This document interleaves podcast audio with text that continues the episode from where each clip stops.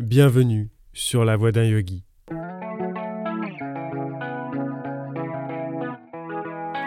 Je m'appelle Benjamin, pratiquant depuis de nombreuses années et professeur de yoga en devenir. Avec ce podcast, je souhaite explorer avec vous cette mystérieuse voie du yoga.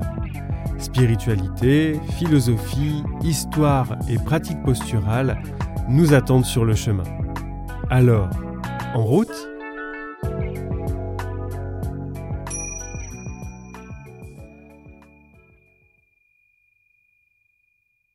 Le temps est venu de clore cette saison.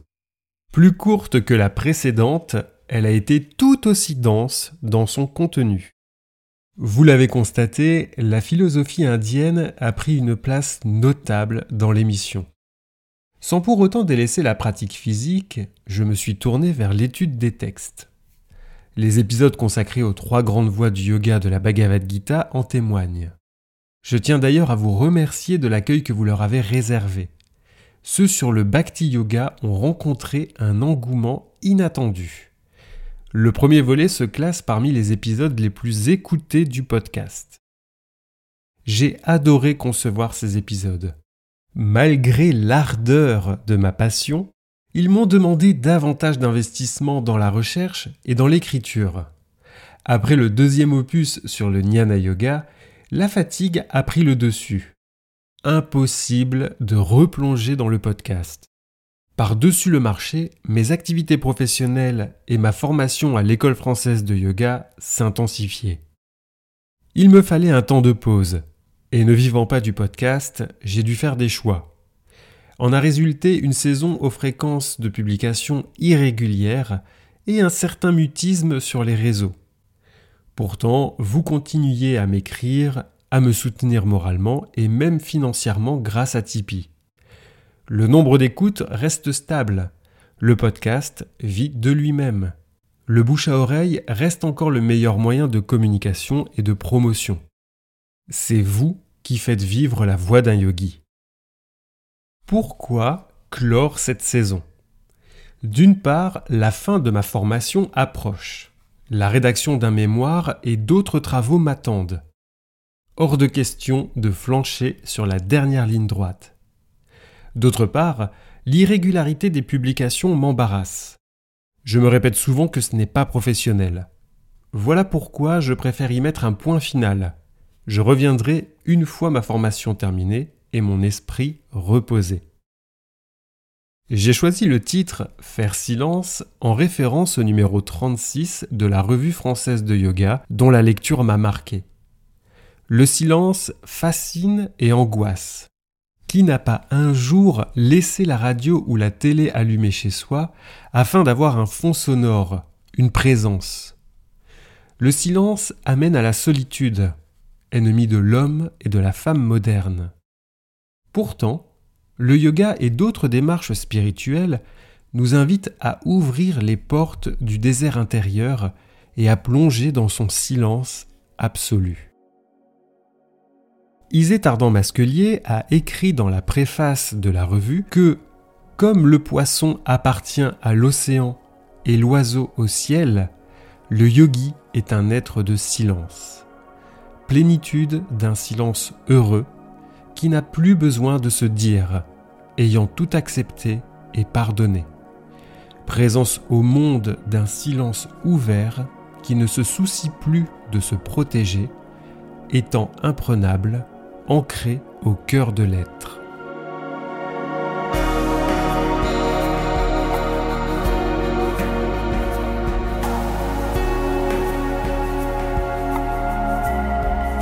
Yoga Chitta Vritti Niroda.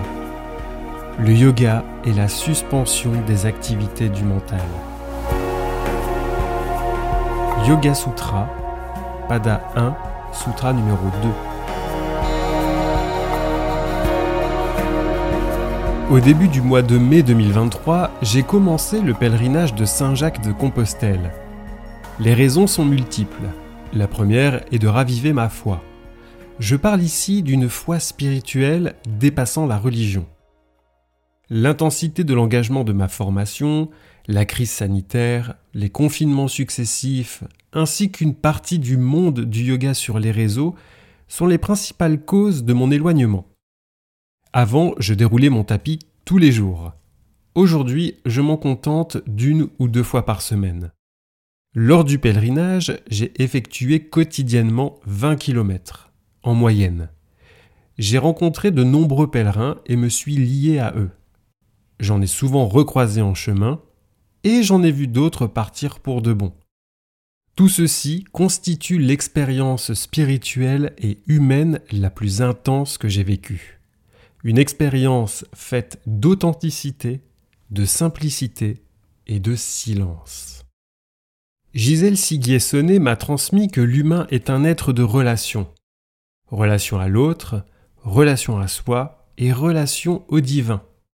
Nous naviguons sans cesse entre les yamas, ces règles de vie à l'égard des autres, et les niyamas, observance envers soi-même. Sur le chemin de Saint-Jacques de Compostelle se vit une alternance entre discussion et silence. Chacun avance à son rythme. Se caler à celui d'autrui s'avère délétère, car il arrive un moment où nous nous distançons et nous retrouvons seuls. Durant ces instants de solitude, il nous est impossible de divaguer au risque de se prendre les pieds dans une racine et de trébucher. Ces quelques jours m'ont fait un bien fou et ont avivé le feu de l'engagement de poursuivre jusque Compostelle. La rédaction de mon mémoire me permet de mettre certaines choses à plat et de prendre du recul sur ma relation avec le yoga. Je cherche un équilibre afin d'éviter toute aliénation. Le problème avec la passion, c'est l'aveuglement. D'après de nombreux textes, avidya est la principale source de souffrance de notre condition humaine. À cause d'elle, nous manquons de discernement. Viveka. Une pratique excessive du hatha yoga peut conduire à avidya.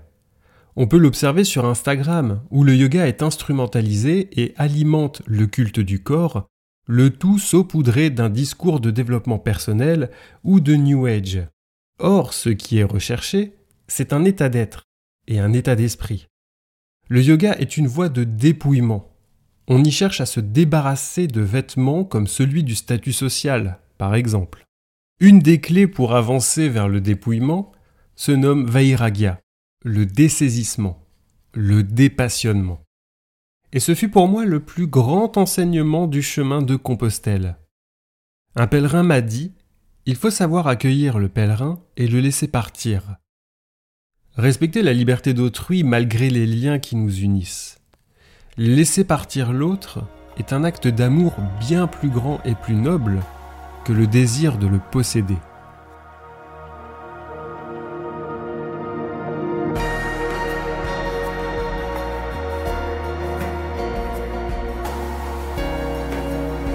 Marcher, c'est retrouver ce rythme qui est celui de l'univers, celui de notre respiration, celui de notre cœur, le rythme des caravanes, des colporteurs et des pèlerins. Michel Jourdan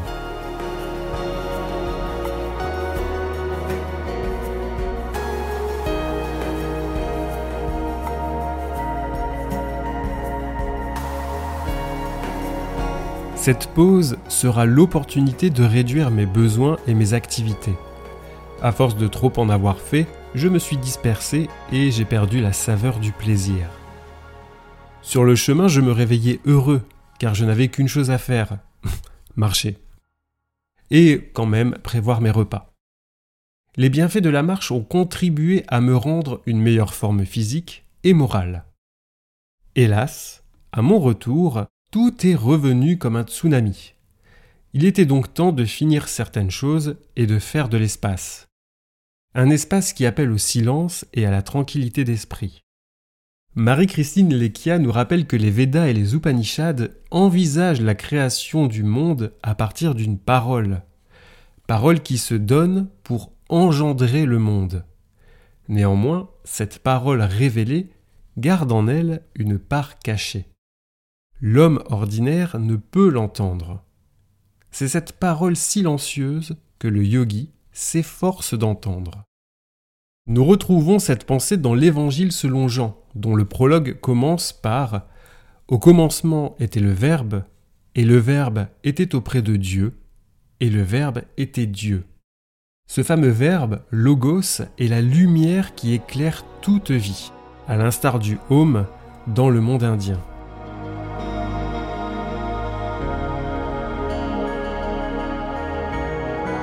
Tandis que le nomade se tient à l'écoute, le sédentaire ferme son oreille à la voix. Marie-Madeleine Davy.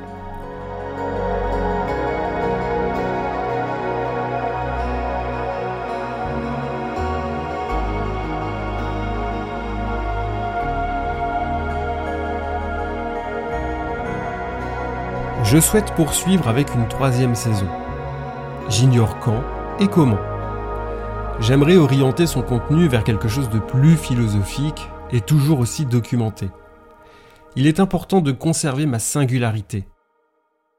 Nous sommes de plus en plus nombreux à proposer des podcasts de yoga, et je ne vois pas l'intérêt à vouloir faire comme un tel ou une telle. Mon souhait étant toujours d'apporter ma pierre à l'édifice et de nourrir une complémentarité avec mes camarades. À ce propos, je tiens à remercier Laura Harley, d'Histoire de Yoga, Vincent Berlandis de Kazayana et Jeanne et Zineb de Chitavriti, avec qui j'échange régulièrement sur ces sujets.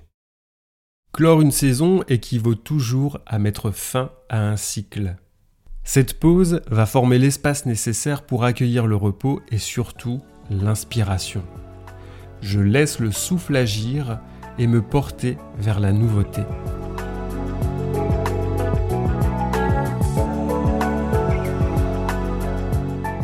Je vous exprime toute ma gratitude pour votre fidélité et vos encouragements.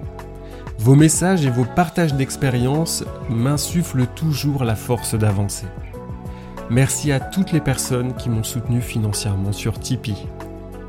En attendant les retrouvailles, je vous souhaite de belles pratiques sur vos tapis, mais surtout en dehors.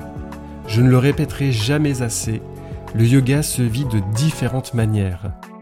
Ne le limitons pas à un bout de caoutchouc que l'on déroule. Le souffle n'a ni frontières ni limites.